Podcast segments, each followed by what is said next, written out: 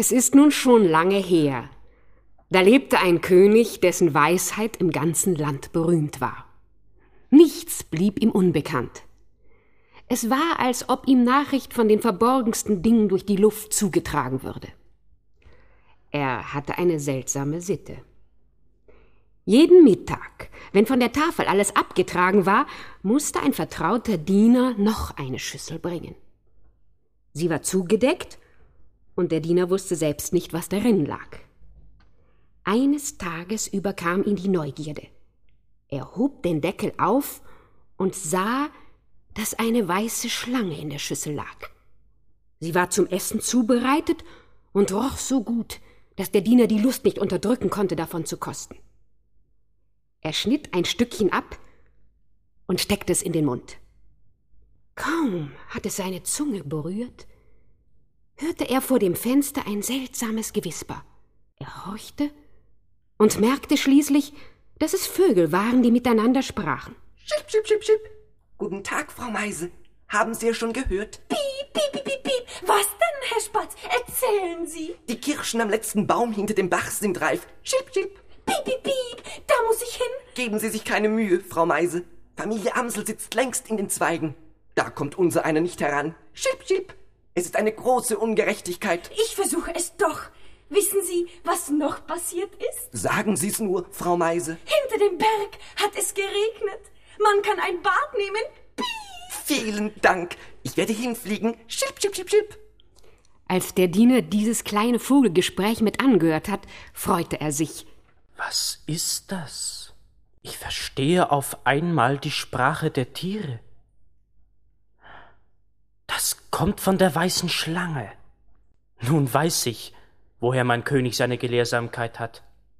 Ich habe des Königs heimliche Speise gekostet.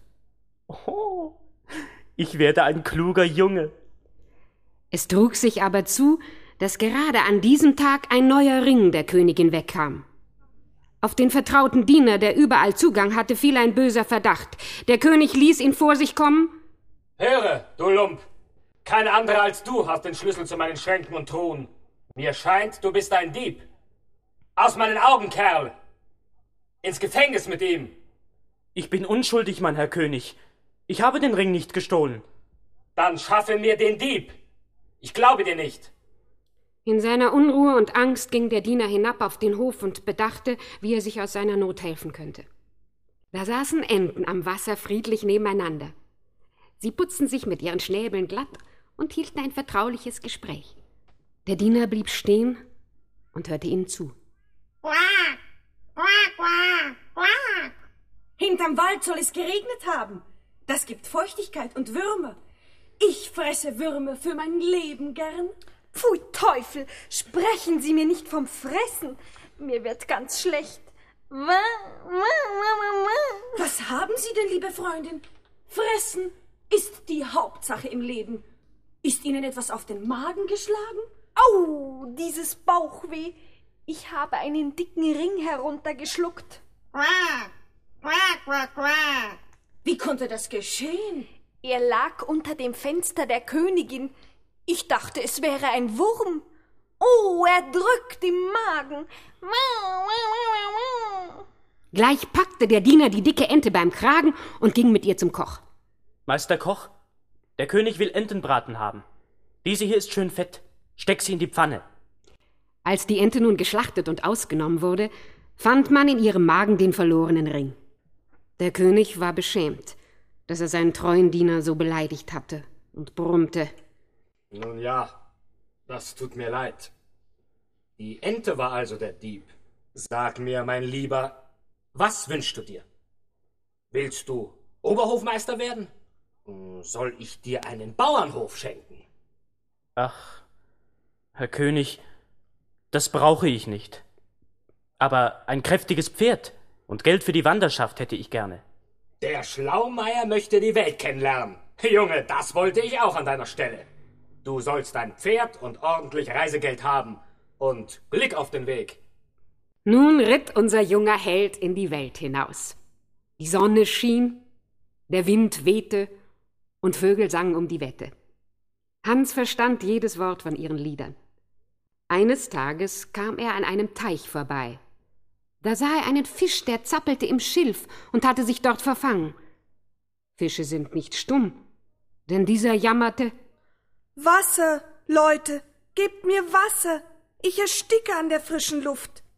Wer hebt mich in das kühle Wasser? Wasser, damit ich nicht elend umkomme. Hans sprang vom Pferd, griff den zappelnden Fisch und warf ihn weit in den Teich. Er schnellte noch einmal voller Freude in die Luft und rief Ich will dir's gedenken und vergelten, dass du mich errettet hast. Leb wohl? das wär lustig. wie, wie kann ein kleiner Fisch mir was vergelten? Wie er nun in der Mittagsstille über einen sandigen Weg ritt, sah er einen Ameisenhaufen vor sich und hörte eine Stimme klagen. Es war der Ameisenkönig, der fast unter die Hufe des Pferdes geraten war. Au, au, weh, wenn uns nur die Menschen mit den ungeschickten Tieren vom Leib blieben. Da tritt mir das dumme Pferd mit seinen schweren Hufen seine Leute ohne Barmherzigkeit nieder. Hans war eine mitleidige Seele. Er lenkte das Pferd ganz vorsichtig auf einen Seitenweg. Das ist freundlich von dir. Wir wollen daran denken und dir Gutes tun, wenn du uns brauchst. Auch das kam dem Jungen komisch vor. Er lachte und ritt weiter. Gegen Abend kam er in einen großen Wald. Da sah er einen Rabenvater und eine Rabenmutter. Sie saßen bei ihrem Nest und warfen ihre Jungen hinaus. Ab mit euch, ihr Galgenschwengel. Ab, ab, ab. Ihr habt uns lange genug an den Federn gezupft. Sucht euch selber fressen. Seid groß genug. Rab, Rab, Rab! Das ist eine Ungerechtigkeit. Wir sind viel zu klein. Wir können noch nicht fliegen. Unsere Mägen sind leer. Gebt uns nur einmal noch Futter. Rab, Rab! Als der mitleidige Hans das hörte, nahm er sein letztes Brot, zerbröckelte es und warf es den jungen Raben zum Fressen hin. Sie kamen herbeigehüpft und ließen sich schmecken. Rab, Rab, Rab! Wir wollen an dich denken und dir ein andermal Gutes tun. Den Spruch kannte der junge Reiter nun schon. Eines Tages kam er in eine große Stadt. Da war viel Gedränge, und in den Straßen liefen junge Männer, Grafen und sogar Königssöhne fein geputzt umher. Eine Wirtin erzählte dem Fremden, Die haben's eilig, in ihren Tod zu rennen. Unsere junge Prinzessin soll heiraten. Sie will aber nicht. So gibt sie den Freiern die schwersten Aufgaben zu lösen. Kann er's, will sie ihn heiraten. Kann er's nicht, muss er sterben. Traurig. Bisher hat es noch keiner geschafft. Hüte dich, junger Mann. Aber sie ist schön. Ich will auch mein Glück versuchen. Morgen will ich zu ihr gehen. Sie soll mir sagen, was ich tun muss. Wieder ein tollköpfiger Freier? Und so jung? Und so hübsch? Lass ab, ich will dir nichts Böses. Aber wenn du meine Aufgabe nicht löst, musst du sterben. Ich will es wagen. Mein Herz ist erfüllt von dir. Gib mir eine Aufgabe. Nun gut. Ich werfe diesen goldenen Ring in den See. Hol ihn herauf. Bring ihn zurück, wenn dir dein Leben lieb ist. Da stand nun Hans ganz allein am Seeufer und wusste nicht, an welcher Stelle er suchen sollte. Plötzlich teilte sich das Wasser, ein Fisch tauchte auf und warf ihm den Ring vor die Füße. Blub, blub, blub, blub. Das ist mein Dank. Blub, blub, blub, blub, blub, blub. Voller Freude brachte der junge Freier den Ring der Prinzessin zurück. Ja, das ist mein Ring. Aber es geht nicht. Ich will nicht heiraten.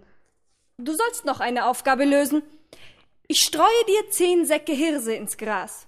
Bis morgen früh sollst du sie auflesen. Zehn Säcke Hirse auflesen. Körnchen um Körnchen.